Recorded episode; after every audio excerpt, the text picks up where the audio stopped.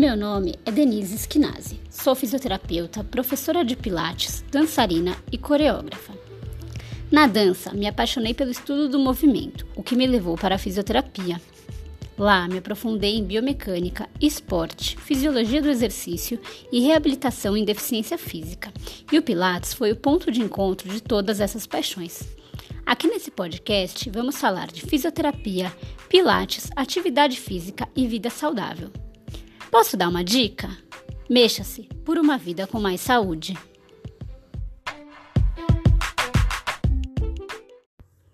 E hoje a gente começa o podcast com um quadro novo.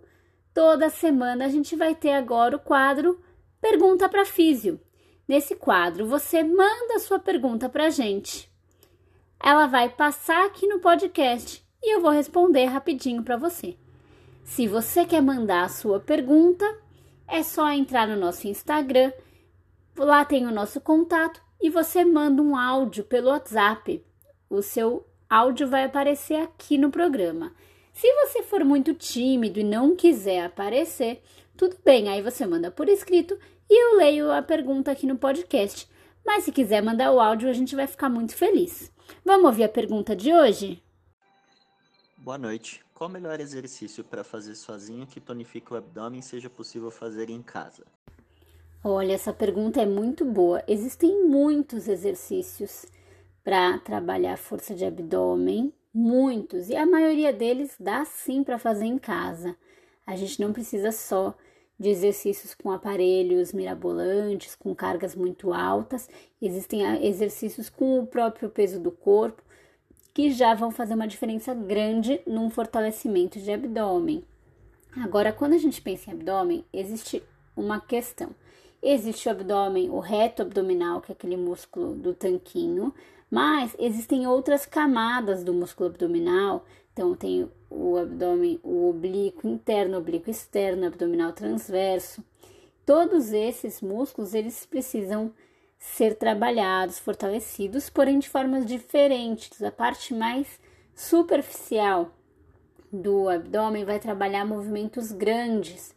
Então, aquele abdômen clássico de academia que você deita, põe a mão atrás da cabeça, fica lá levantando o tronco, vai trabalhar esse músculo mais superficial. Então, se for disso que você está falando, você pode fazer esse abdominal clássico, tá? Você também pode fazer um outro exercício que vai trabalhar tanto o abdômen superficial como as camadas mais profundas do abdômen, que é, por exemplo, a prancha. A prancha é um ótimo exercício, porque a prancha é um exercício que você tem que se manter numa posição e não fazer um movimento muito grande. Então ele vai ser um exercício de resistência, vai trabalhar as camadas mais profundas do abdômen também e não só as superficiais. Porém, a prancha existe um risco de você fazer errado e ter dor nas costas, por exemplo.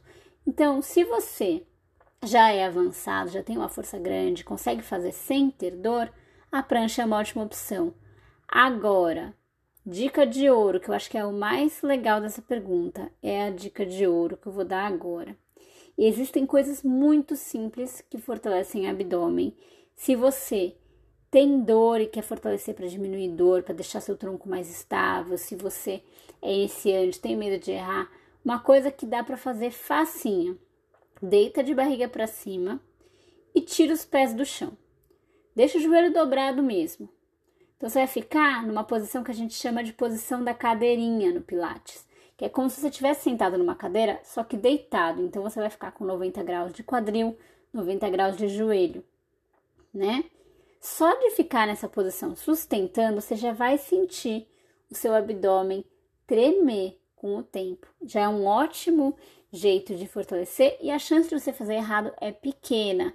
Se você sentir que a coluna está saindo muito do chão, que está abrindo um buraco nas costas ou você está com dor, traz o joelho mais perto do peito. E aí tenta colar mais a coluna no chão ou na cama onde você estiver deitado. Acho que esse exercício é ótimo e ele é bom porque você pode progredir de uma forma muito fácil. Seu joelho começou dobrado, né? Começou a ficar muito fácil, tenta manter mais tempo. Ah, antes eu fazia 10 segundos, agora eu faço 15, agora eu faço 20. Ou então, outra forma de progredir é vai aos poucos esticando esse joelho, deixando essa perna esticada no ar. É uma boa opção também. Bom, espero ter respondido a pergunta. Uhum. Lembrando que se você também quer perguntar alguma coisa para o fisioterapeuta, é só mandar para a gente. Entre em contato lá pelo nosso Instagram para saber como é que faz.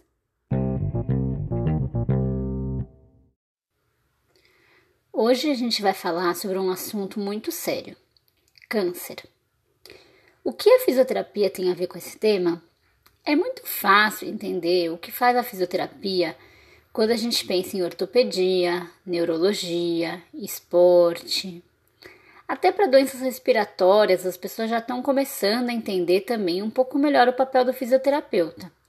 Mas e na oncologia? Qual a importância da nossa profissão, qual a importância da físio nesses casos. Bom, para falar desse tema, eu convidei a fisioterapeuta Adriana Ramamoto, que é graduada na USP, mestre em Ciências da Reabilitação pela Faculdade de Medicina da Universidade de São Paulo também, e é fisioterapeuta no ICESP, que é o Instituto do Câncer do Estado de São Paulo.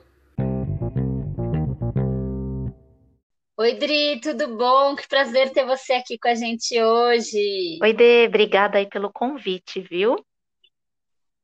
Imagina, muito legal ter você aqui com a gente. É muito bom quando a gente reencontra pessoas que a gente é, tinha contato ali na faculdade, amigos né, de formação, e se reencontra nesses momentos. Então, estou muito feliz que você está aqui. E alguém para falar com tanta propriedade desse assunto que é a oncologia, né? Sim.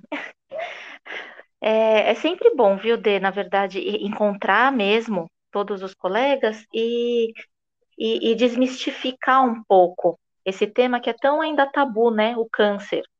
É, é tanto tabu, é. mas é, é, um, é um tema muito amplo na nossa área.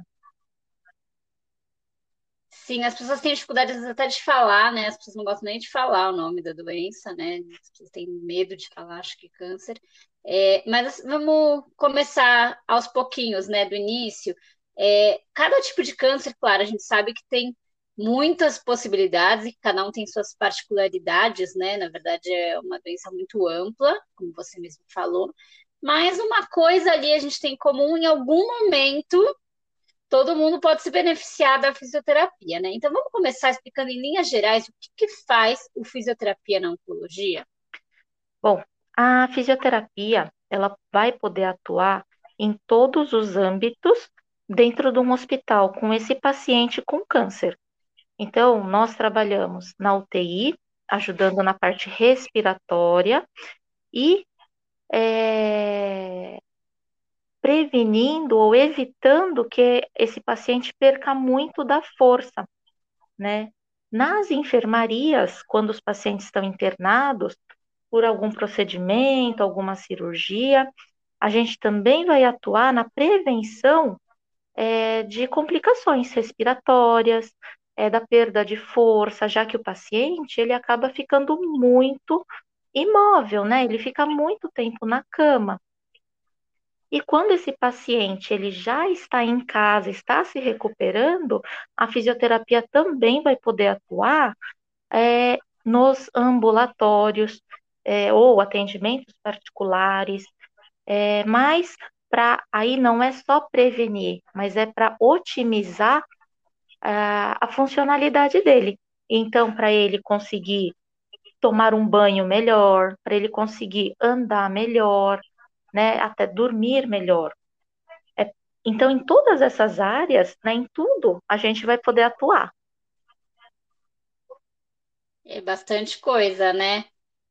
É, a gente pensa, por exemplo, é, você falou, né, do, dessa questão do imobilismo, né? Então, o paciente, dependendo da fase que ele está, do câncer ou do tipo de câncer, e a fase que ele está no processo de, de tratamento dele, ele vai ter momentos em que ele vai estar muito imóvel, né? Então a gente vai pensar em diminuir a perda de força, né? Que você falou. Uhum. Então, quanto menos a gente se mexe, nosso corpo ele não gasta energia à toa, ele não, né? Se a gente está lá parado, ele pensa que você precisa de menos músculo. Então ele vai diminuir a energia que ele está jogando para o músculo, e com isso a pessoa vai ficando mais fraca, vai tendo né, um pouco mais de atrofia em alguns músculos. Então, nesse caso, a fisioterapia vai ajudar com o exercício. Isso, com o exercício. É, o imobilismo, na, nas fases de internação do paciente, ele acaba sendo que, vamos pensar assim, uh, no quarto, o paciente ele tem a cama e o banheiro, né, para tomar um banho, para fazer suas necessidades e volta para a cama. E é só esse trajeto que ele vai fazer durante o dia.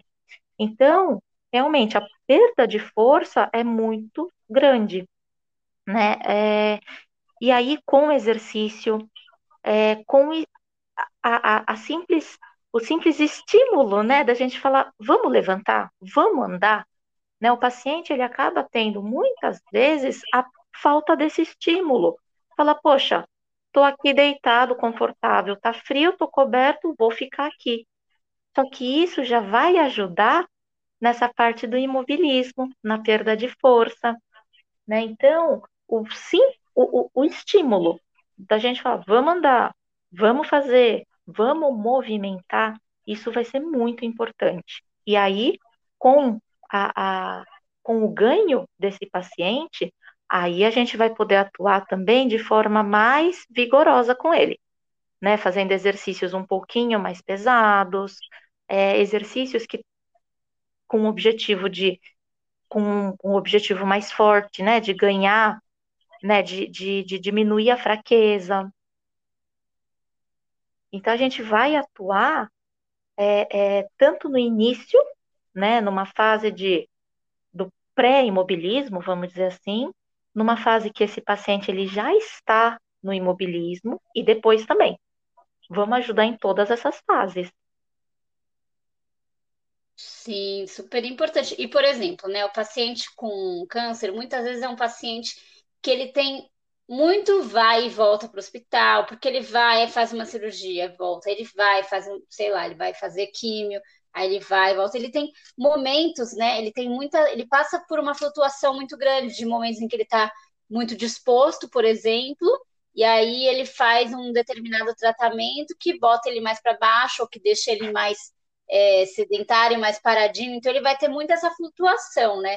Então a gente consegue também, por exemplo, na físio, trabalhar muito se o paciente já sabe que ele vai passar por algum desses procedimentos e quando ele passa por um desses procedimentos, ele fica é, mais cansado, é mais difícil dele fazer as coisas. A gente pode já preventivamente a isso, já fazer um trabalho também, assim, já preparando para o que a gente sabe que vai vir?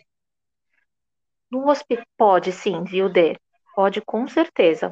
Uh, no hospital, como você falou, né, a oncologia é uma área da fisioterapia ainda que precisa de muita exploração, né? Então, a, inclusive, o corpo médico precisa saber disso, né? Então, outras equipes precisam também conhecer, porque o paciente que ele faz a fisioterapia, por exemplo, antes de uma cirurgia, ele vai melhor, né? A tendência é ele ir melhor. Então, por quê?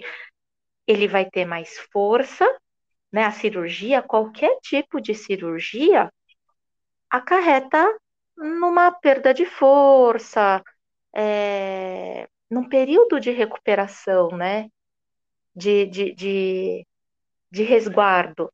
Mas, se a gente consegue preparar esse corpo antes, a perda dele vai ser menor. Né? Então, a cirurgia já causa uma perda. Isso é fato. Só que se a reserva que ele tiver, se a reserva que o paciente tiver, né, de força, é, de estratégias, ele vai recuperar melhor. Isso a gente consegue ver mesmo. Sim, isso é muito importante, né? Porque é, é a importância da gente pensar, né? E aí do paciente ser indicado, mas talvez até ele sabendo, né? disso, né, que a gente está conversando aqui, de procurar realmente, né, um exercício orientado pelo fisioterapeuta, enfim, pelo profissional capacitado já antes de passar por esses processos, né? E não deixar para só na hora que chegar lá no hospital, ah, no hospital vai ter a físio lá do hospital, mas tem outras coisas que ele já pode fazer antes. Né? Perfeito, né? Dê, com certeza. Ele pode pedir, ele pode procurar, né? É, pedir para o médico indicar, é, é, conhecer, se conhece, né? Pessoas que possam é, dar essa ajuda, com certeza, ele só tem a ganhar. É muito legal, isso é super importante da gente passar para o público que a gente sabe, né? Que o exercício de forma geral, né? Não pensando no paciente com câncer, pensando em qualquer pessoa. Quando a gente faz exercício, a gente sabe que o exercício ajuda na disposição, na imunidade e tudo mais. Então, se você entrar numa cirurgia, por exemplo, ou entrar numa quimio, numa rádio, com é, esses benefícios de quem fez o exercício, já vão te, te garantir aí uma probabilidade de que tudo corra melhor também, né, nessa cirurgia, no pós. Sim, com né? certeza. E é, é, é, é visível. No hospital a gente vê muito, né? Quando o paciente chega para a gente antes de qualquer procedimento, nossa, a gente fica muito feliz mesmo de poder ajudar, né? E a gente, no retorno dele, a gente vê realmente é, essas pessoas melhores.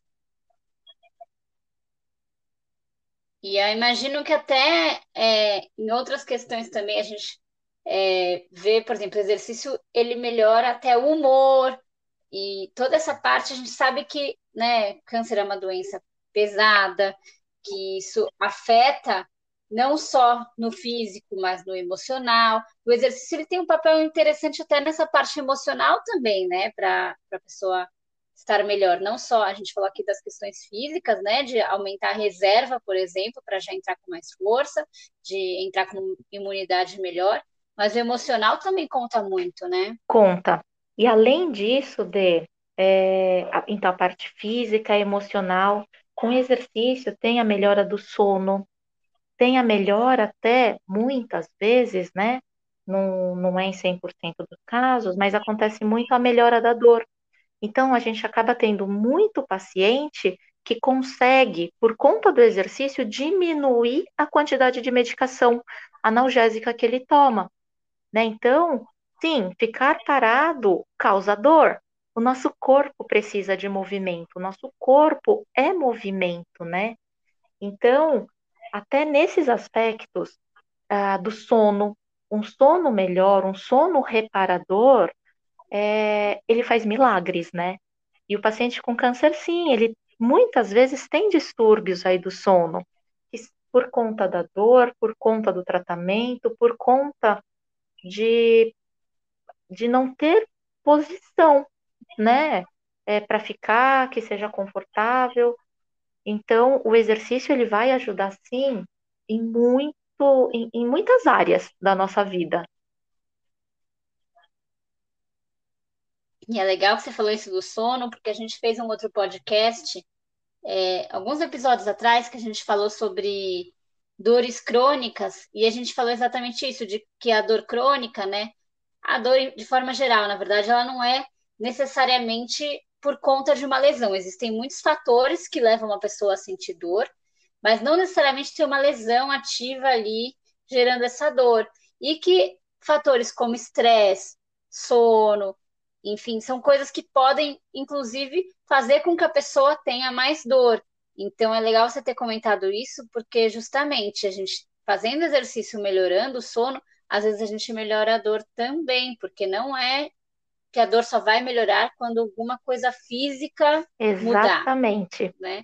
Exatamente. E aí, apesar do fisioterapeuta, né, não poder é, prescrever nenhuma medicação, a gente consegue também ajudar nessa parte da, da dor, com exercício, com os aparelhos, né, também que a gente usa, a gente pode ajudar bastante. É bem, bem bacana. Sim, diminuir medicação também vai trazer muito benefício para o paciente, né? Além de você estar tá ingerindo menos medicamento, né? Assim, o que que esse medicamento que você está tomando ele vai gerar nos seus órgãos ou o quanto ele vai te deixar, sei lá, mais dopado. Né? Então, diminuir a medicação tem muito benefício, né? É muito importante conseguir, se a gente consegue, por meios do exercício, por exemplo, diminuir a medicação, isso é muito forte, né? Muito importante. É, e ainda mais esses pacientes em específico, eles tomam remédios muito fortes, porque a dor ela é muito forte, né? É, então, uma coisa que acontece muito, uh, o paciente fala assim: eu não vou tomar este remédio, né? E aí o exercício a gente também não consegue fazer por conta da dor. Então a gente também se associa. No comecinho, né, a gente fala assim, toma o remédio e a gente vai fazendo exercício. E depois de um tempo, a gente consegue falar, vamos tentar parar o remédio e ficar só com o exercício. E muitas vezes dá certo isso, né? Então essa esse diminuir o remédio, que claro, é junto com o médico, né? Mas, então, é importante a gente se associar primeiro, né? Então, é, o paciente com câncer, a pessoa com câncer, muitas vezes pode ter uma dor muito forte. Então, ela vai ter que tomar uma medicação muito forte, né? E aí ela não precisa ter medo. Mas, com a nossa ajuda, com a ajuda de uma equipe, aí ela vai poder, sim, ela vai conseguir né, diminuir a medicação, manter o bem-estar só com meios físicos, né? O exercício, por exemplo, sem precisar ingerir esse monte de remédio forte, né? A dor sendo fraca, ela vai precisar, no máximo, de uma medicação fraca. E aí a gente continua com ela, continua com essa pessoa. É, a importância da equipe multi, né? Então, esse trabalho associado do médico que vai prescrever o, o remédio, junto com o fisioterapeuta que consegue fazer o exercício, ver quanto de exercício a pessoa está fazendo para conseguir ajustar a medicação, aí vem aí toda essa parte que a gente comentou do emocional que o exercício pode ajudar, isso pode entrar junto à psicologia, enfim, é, é um trabalho multidisciplinar, Sim. né? Sim, e, e cada um tem essa importância, né? Mas, é, olha, desculpem os outros profissionais, né? Mas o, o, fisioterapeuta acaba tendo muito esse contato, um contato muito grande, né? Esse, é, é, a gente toca muito no paciente. Então, toca na perna dele que está doendo para fazer o exercício, a gente toca no braço que precisa movimentar. Mas aí a gente entra também é, um pouco nessa parte de escuta, né? De escutar o paciente. Então, a gente acaba fazendo um papel muito importante, sem desmerecer nenhuma outra profissão, claro. É, mas é isso, né? O físico está lá muito próximo no dia a dia, né? Todo dia vai lá, é, é um, é um contato bem próximo, né? É uma sessão às vezes mais longa, muitos dias seguidos. Então, isso que você falou, a gente sente muito isso, né? Em todas as áreas da, da físio, mas acho que principalmente dentro da área hospitalar, isso é muito forte, né? Porque realmente, enquanto às vezes um médico vai passar uma visita ali, vai uma vez, aí depois vai só no outro dia, vai só daqui dois dias, depende, né, muito do caso, claro. Mas o físio tá lá, às vezes duas vezes no dia, às vezes vai de manhã, vai de tarde, e esse lugar de escuta que você falou é muito importante, né? Porque é aí que o paciente às vezes sente é, uma abertura maior para falar, às vezes, alguma coisa que ele precisa, falar mais sobre as dores, as dificuldades, os medos, né? E isso é muito importante também, né? Que a pessoa consiga falar isso, isso vai ajudar no, no tratamento de forma geral. Com né? certeza. O falar, né? O, o, a, o paciente falar e nós profissionais escutar nossa, é, é de extrema importância no tratamento mesmo. Né? A gente não consegue, não consegue não, mas é muito pesado a gente, a gente ter que enfrentar tudo isso sozinho e se mostrar forte. Não, a gente é muito forte, mas a gente pode ter a ajuda de outros profissionais, de outras pessoas que, que vão sustentar a gente, né? Nesse momento difícil. Verdade. E Dri, me diz uma coisa: É, os tratamentos, por exemplo, a quimioterapia, a radioterapia, ela tem algum dano específico, assim, que a fisioterapia consegue atuar, além de toda essa parte que a gente falou mais geral, do imobilismo, de aumentar a força, e, enfim, tem alguma coisa específica que acontece na quimio, na rádio também, que o físico pode atuar? Tem, Denise, tem bastante, na verdade. É, a quimioterapia, claro que tem um monte de quimioterápicos, cada um com efeito é, até diferente, mas tem algumas coisas que elas são bem, bem, bem frequentes. É, tanto na químio quanto na rádio, um dos, uma das, é, um dos efeitos frequentes é a fadiga, né? A fadiga que tanto a químio quanto a rádio trazem para o paciente. E aí a gente entrar com uma atividade física é, contínua, uh, que seja, né? Ah, o ideal seria, nossa, todo dia a gente fazer. Mas assim, acompanhar para diminuir essa fadiga. A quimioterapia traz também muita alteração da sensibilidade, né? Então, formigamento, dormência nas mãos, nos pés. E aí, se essa dormência, por exemplo, nos pés, ele vai afetar a marcha, né? O andar dessa pessoa vai fazer com que ela fique, ela fique mais propensa a cair, né? E cair numa, de uma forma mais grave, ela pode ter, por exemplo, uma fratura. Então a gente também precisa atuar, e aí não é só na força, né? Mas é na orientação desses pacientes, na, na orientação dos cuidados que eles precisam. É, essas duas, elas são, na quimioterapia, tanto a fadiga quanto a alteração da sensibilidade, elas são bem, bem gritantes. Elas aparecem numa, numa parcela muito boa dos pacientes. Uh, agora, da radioterapia, outro aspecto que a gente vê muito é a, a queimadura, né? Apesar da radioterapia ela ser um tratamento local, ele tem efeitos também, né? É, então, por exemplo, ele causa uma queimadura na pele que vai variar, né, de pessoa para pessoa, de pele para pele, mas tem aqueles que vão sofrer um pouco mais, por exemplo, é, com a restrição do movimento. Então, um exemplo: se um paciente que vai fazer a radioterapia na região de tórax, um, mama, na axila, provavelmente, muito provavelmente não, mas possivelmente, esse paciente pode ter uma restrição no movimento do ombro, né? O ombro não, não levantar a ponto da pessoa conseguir pentear o cabelo, né? É, por esse processo da queimadura mesmo. Nossa, e aí, né? A gente nunca mais vai conseguir? Consegue.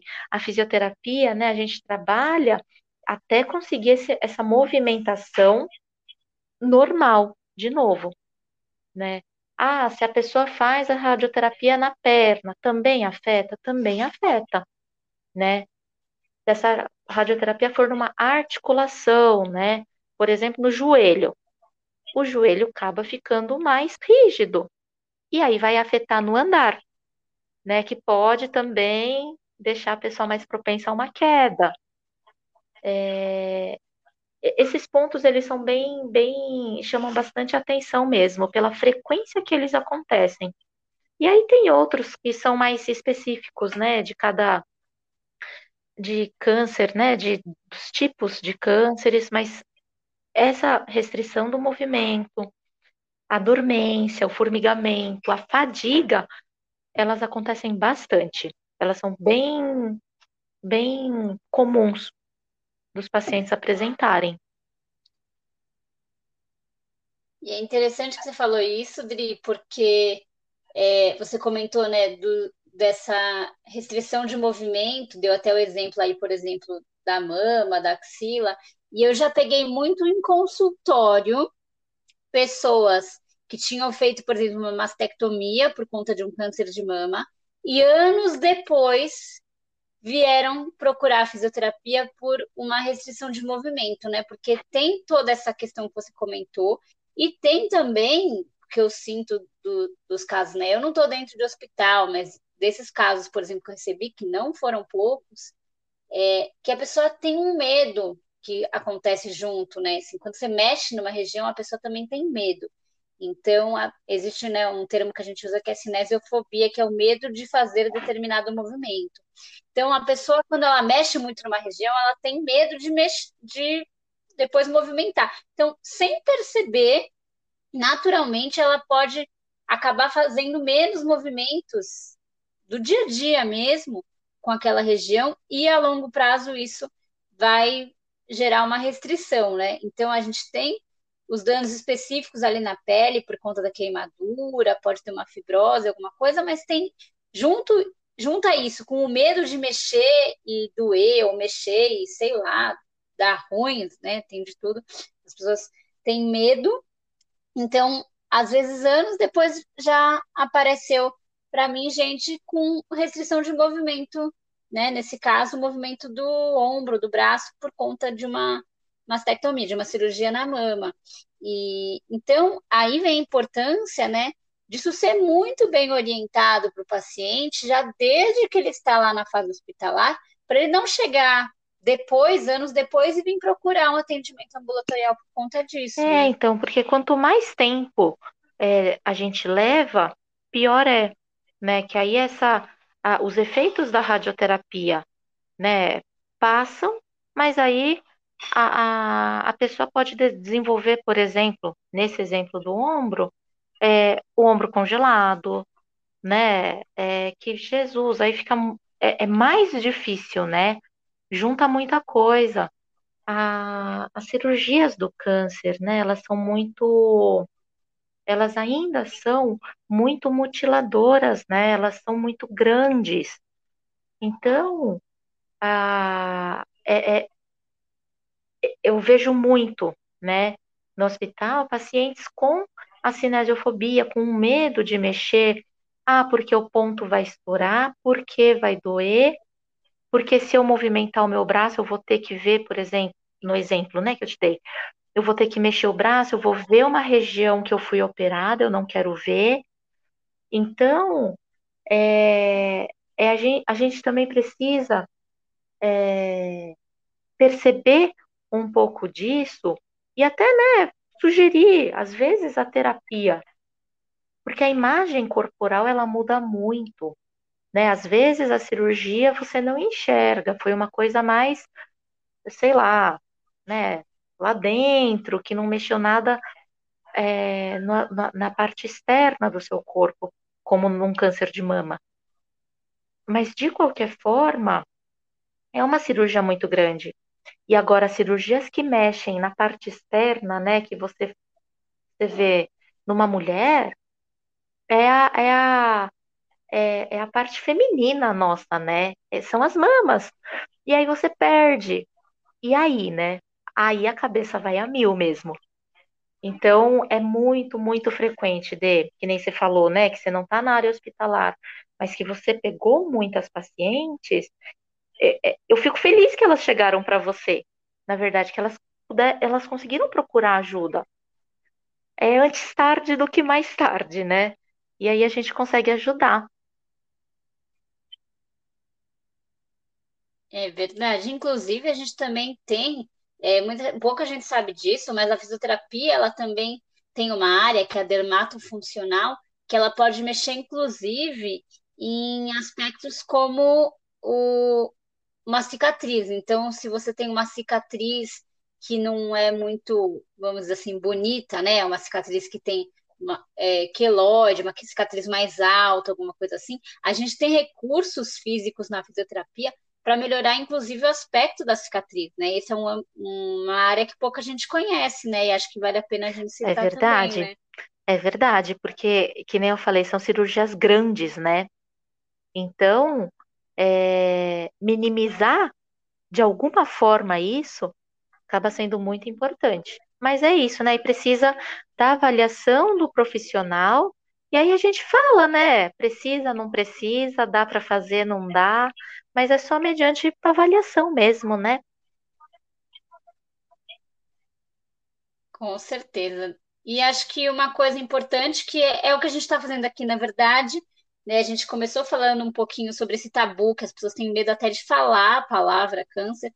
Eu acho que é, trazer informação sobre esse assunto e a gente é, ter abertura para falar sobre isso, para falar sobre o câncer, para falar sobre é, os tratamentos, falar sobre os desdobramentos que isso pode ter, também é algo muito importante, né? Porque quanto mais a gente fala sobre um assunto, a gente normaliza, né? E, e normaliza no sentido de se permitir falar sobre todos esses tabus e esses medos, eles também diminuem, né? Porque a pessoa consegue entrar mais a fundo em contato com isso. Então, acho que o objetivo até de trazer você hoje para falar sobre esse tema, além de contar um pouquinho sobre essa área que as pessoas conhecem pouco a atuação, é também a gente falar mais sobre esse assunto, né? Porque a gente não pode é, esconder e ter medo de falar sobre isso, né? Tantas, todas né, doenças, tem tantas doenças, tem tantas coisas que as pessoas falam abertamente sobre, e aí quando é um câncer as pessoas têm medo de falar, né? Então, acho que conseguimos conversar um pouquinho sobre esse assunto. Acho é Nossa, muito com certeza. Eu né, sempre Adri? falo para os meus pacientes que aí eu, eu generalizo. Eu falo que a gente tem mais, tem medo do desconhecido. Quando a gente conhece, a gente consegue peitar. A gente vai para cima, a gente vai conseguir elaborar dúvida e perguntar, mas aquilo que é desconhecido da gente é o que causa medo, né? Então eu falo, a gente tem que conversar, a gente tem que orientar, é, é o que as pessoas falam, né? Ah, as pessoas, os professores fala, falam muito, né, isso.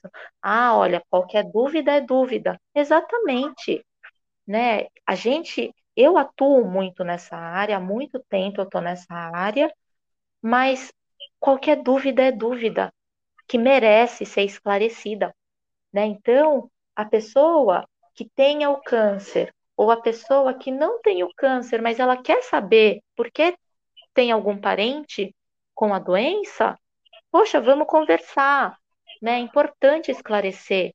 O desconhecido é o que causa medo na gente. E saber um pouco mais, apesar é, é, do câncer, né, ele ser uma doença horrível. Sim, é uma doença que, poxa vida, como qualquer outra doença, você fala, meu, que saco, né? Mas ela tem tratamento. Ela tem tratamento. E quanto mais precoce for, sim, são maiores as chances de cura. Então, o câncer, ele é uma doença a, a, que a gente tem um, esse tabu, né, de falar, mas ela tem cura. Então, quanto mais cedo a gente souber, mais cedo a gente procurar o tratamento, maior a chance de cura. Né? Às vezes a gente tem esse medo de falar, meu Deus, o câncer, nossa, eu vi é, a fulana de tal que teve, aconteceu assim, assim, assim.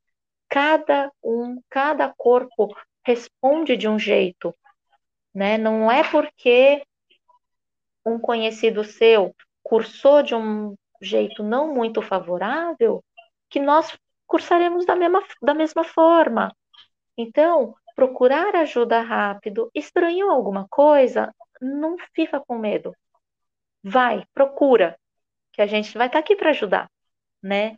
Isso vai ser importante.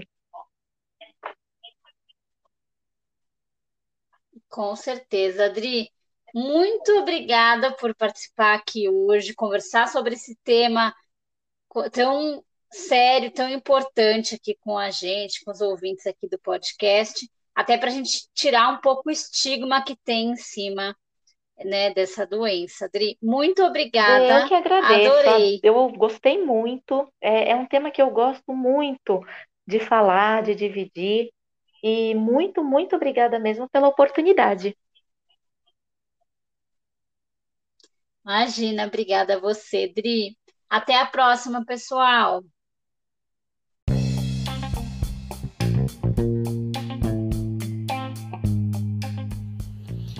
Isso, pessoal. Vamos todo mundo então falar sobre esse tema. É importante, como vocês viram, como a gente falou, tirar o estigma que tem em cima do câncer.